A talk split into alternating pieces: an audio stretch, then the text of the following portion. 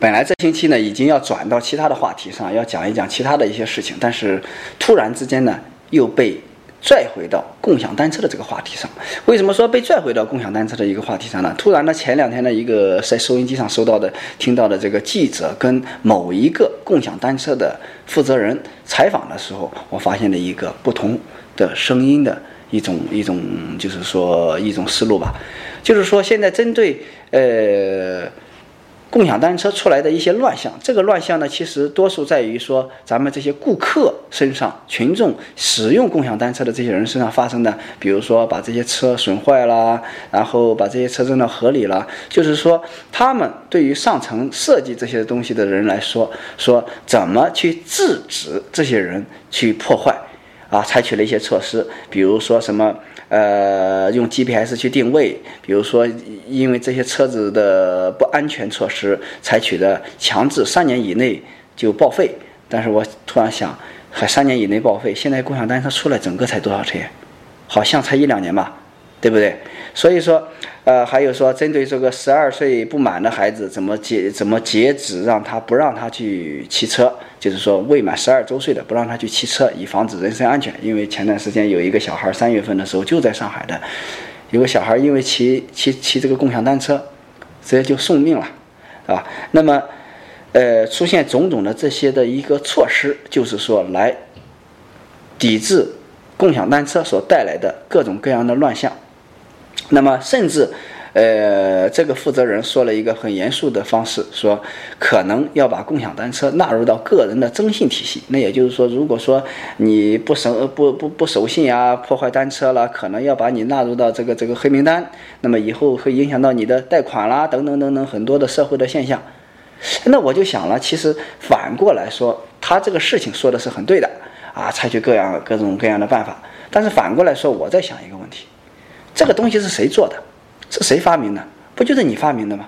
对吧？既然是你发明的，那还是还原到我们上周为什么，也就是说这一期话题的一个问题，上周的那个观点上，你发明这个东西的时候，初心是什么？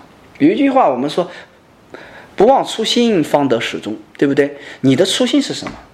如果你的初心是对的。我想今天这些乱象，可能百分之八十的都会去制止。怎么去制止呢？就是在发明这辆单车的时候，在使用这辆单车以前，它就会以一个正常的流程、正常的方式去运行，而不是现在乱象出来了，你再去解决，可能解决不了啊，也跟真的解决不了。那为什么说从源头开始呢？如果说从源头，我们报的目的不是为了吸金。什么吸金呢？上次我们说了，是为了一种集资，为了一种让资金流的这个这个流动，而并不是说给你客户解决最后一公里。谁给你去想了？真的是这样吗？真的说服务吗？如果是真的服务，对吧？最起码共享单车是有固定的停放点，有固定的桩，就像说汽车的充电桩一样，没有一个是没有规矩、没有方便、没有这个这个章法的。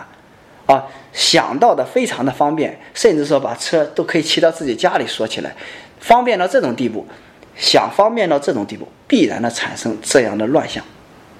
那么也就是说，另外就是说，这是一种这个方便的呃思想，让人去方便，所以人人都会去啊扫码，人人都会去注册一个共享单车。但是另外一个话题就出来了，你注册的钱是多少，对吧？注册的很便宜，很廉价，廉价里面。必然出现了很多无法监管的机制，所以我们就是说，为什么说说说廉价？有人会说，有的车子好像几百块钱啊，好像也不便宜是之类的。不是说这个廉价，是廉价的骑行。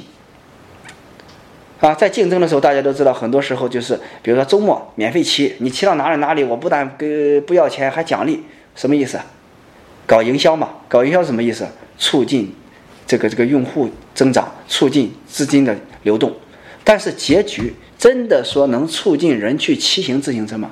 不会，只能促进人的投机取巧，促进人的投机取巧，促进了商家什么呢？促进商家还是说资金流的流动而已。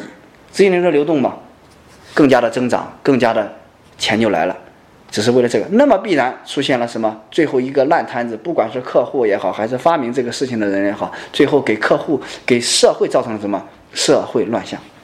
所以到处的这个乱象就产生，那么必然的产生了各种各样的无法去监管，而所以也就是说，如果你从开始就去监管，把这些事情做好，该 GPS 定位的定位，该几年报废的明明明文规定的报废，该什么不满多少岁不能骑的，的确去监控到这个事情。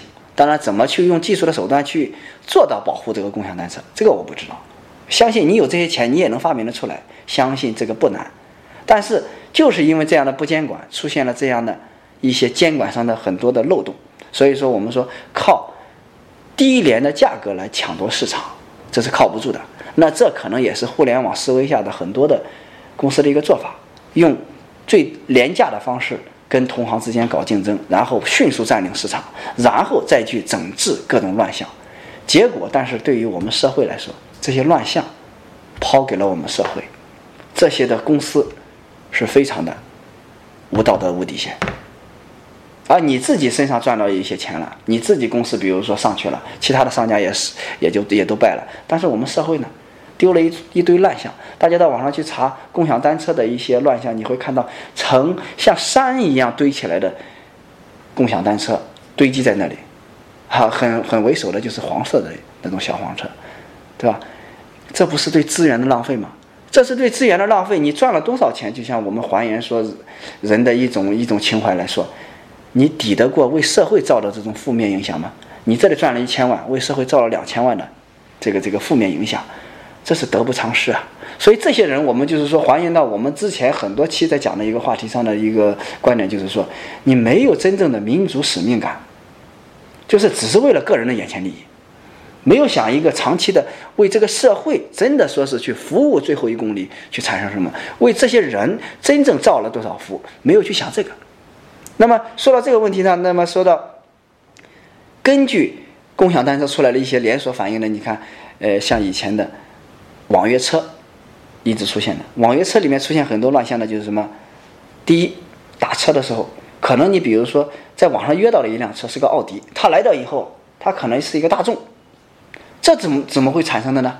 哎，他注册的证件是这个，但是来的车不是这一个，甚至说注册的人是这一个，来到的车是人是那个，他找各种各样的理由，车坏了，今天突然之间被借出去了，这就保证了服务不能不能达标。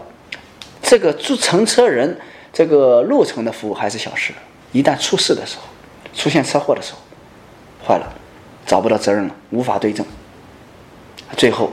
耗时耗力耗耗各种各样的物资，啊，再一个就是很多网约车的时候，女性的坐车的时候，人身安全得不到保障，不管是抢劫的、劫财劫色的都有，都已经出现了。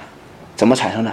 因为制约条件低，随便注册一下，没有安全保证，没有法律保证，它因为它里面的犯罪成本低呀，因为你抓不到它。这个一般的这个做共享事情的这样的公司，他也不会去理你，啊，你包括现在说，呃，代驾也是这样，代驾这个东西这项服务出来了，按多少公里计费是很简单，但是代驾以后，比如说因为代驾给客户的车造成的损坏啊、车祸以后怎么赔偿，很多时候这是含糊不清的，并且这个我都亲眼目睹过的。这就是在发明这件事情的时候的这些监管上的这些负责人的严重的这个这个这个这个工作不到位。当然，我们说他没想到，他现在再去解决不是这么简单，不是这么回事他是先吸金，占领市场，把整个市场拿到以后，他再去解决这些问题。解决得了就解决，解决不了，公司倒闭拉倒，反正第一笔钱赚到了，都抱着这个心态。哦，我说的不是这些里面的这些细节、这些分析什么的，我说的就是一个简单的东西，就是说，任何人你发明这件事情也好，或者说咱们这个全民素质怎么提高也好，你抱的心态是什么？啊，你不管是用户也好，还是发明这件事情的也好，都抱怨咱们的人身身体这个这个素质太差。我想最大的素质差的不是这些普通的民众，因为大部分的民众，我们可以用一个最低级的词来说，是愚昧的。啊，为什么说是说是愚昧呢？我们不是骂我们这些民众，因为我们每个人都是民众，我自己也是。我们是说，你既然你要造这个事情，造这一个行业，你这个制造者，你首先要把自己变得是高端的、高智商的，为人民真正的服务的，而不是敛一下钱，做一个伤天害理的这个事情的。任何一个不出现这个小的车子出现问题还是小事，任何一个如果说有生命在这上面，这个这个因为骑共享单车出现问题的，你想想你的责任有多大？你是在害人，谋财害命啊！简单了说，为社会造了一个坏的局面。重大了说，就是在谋财害命。所以说，你这样的事情发明的时候，就不会想得清楚一些。这些规则到底怎么制定，在这个车的安全性上怎么设定？难道就不会去想想吗？啊，就缺这么一点钱吗？就光知道是把利润强大的赚到以后，占领市场，自己滚蛋了吗？不需要，对吧？所以就是还是说，人的追求不一样。既然这些人是想的这个东西，那么我也给一个啊。彻底的结局呢，就是说这些事情必定到最后是败的，必定让让人家是骂的。你就算赚到这一部分钱，到最后这些钱也未必是能花得了多么爽快的啊。虽然说是为了金，在这个这个商业时代，在这个金钱时代，为了金钱去走，但是未必因为你赚到这些金钱就会非常的舒服。这也不是一个企业长久这个立足之本。真正的要做好一个企业，真正的要做好一件事情。抱的心态绝对不是这些。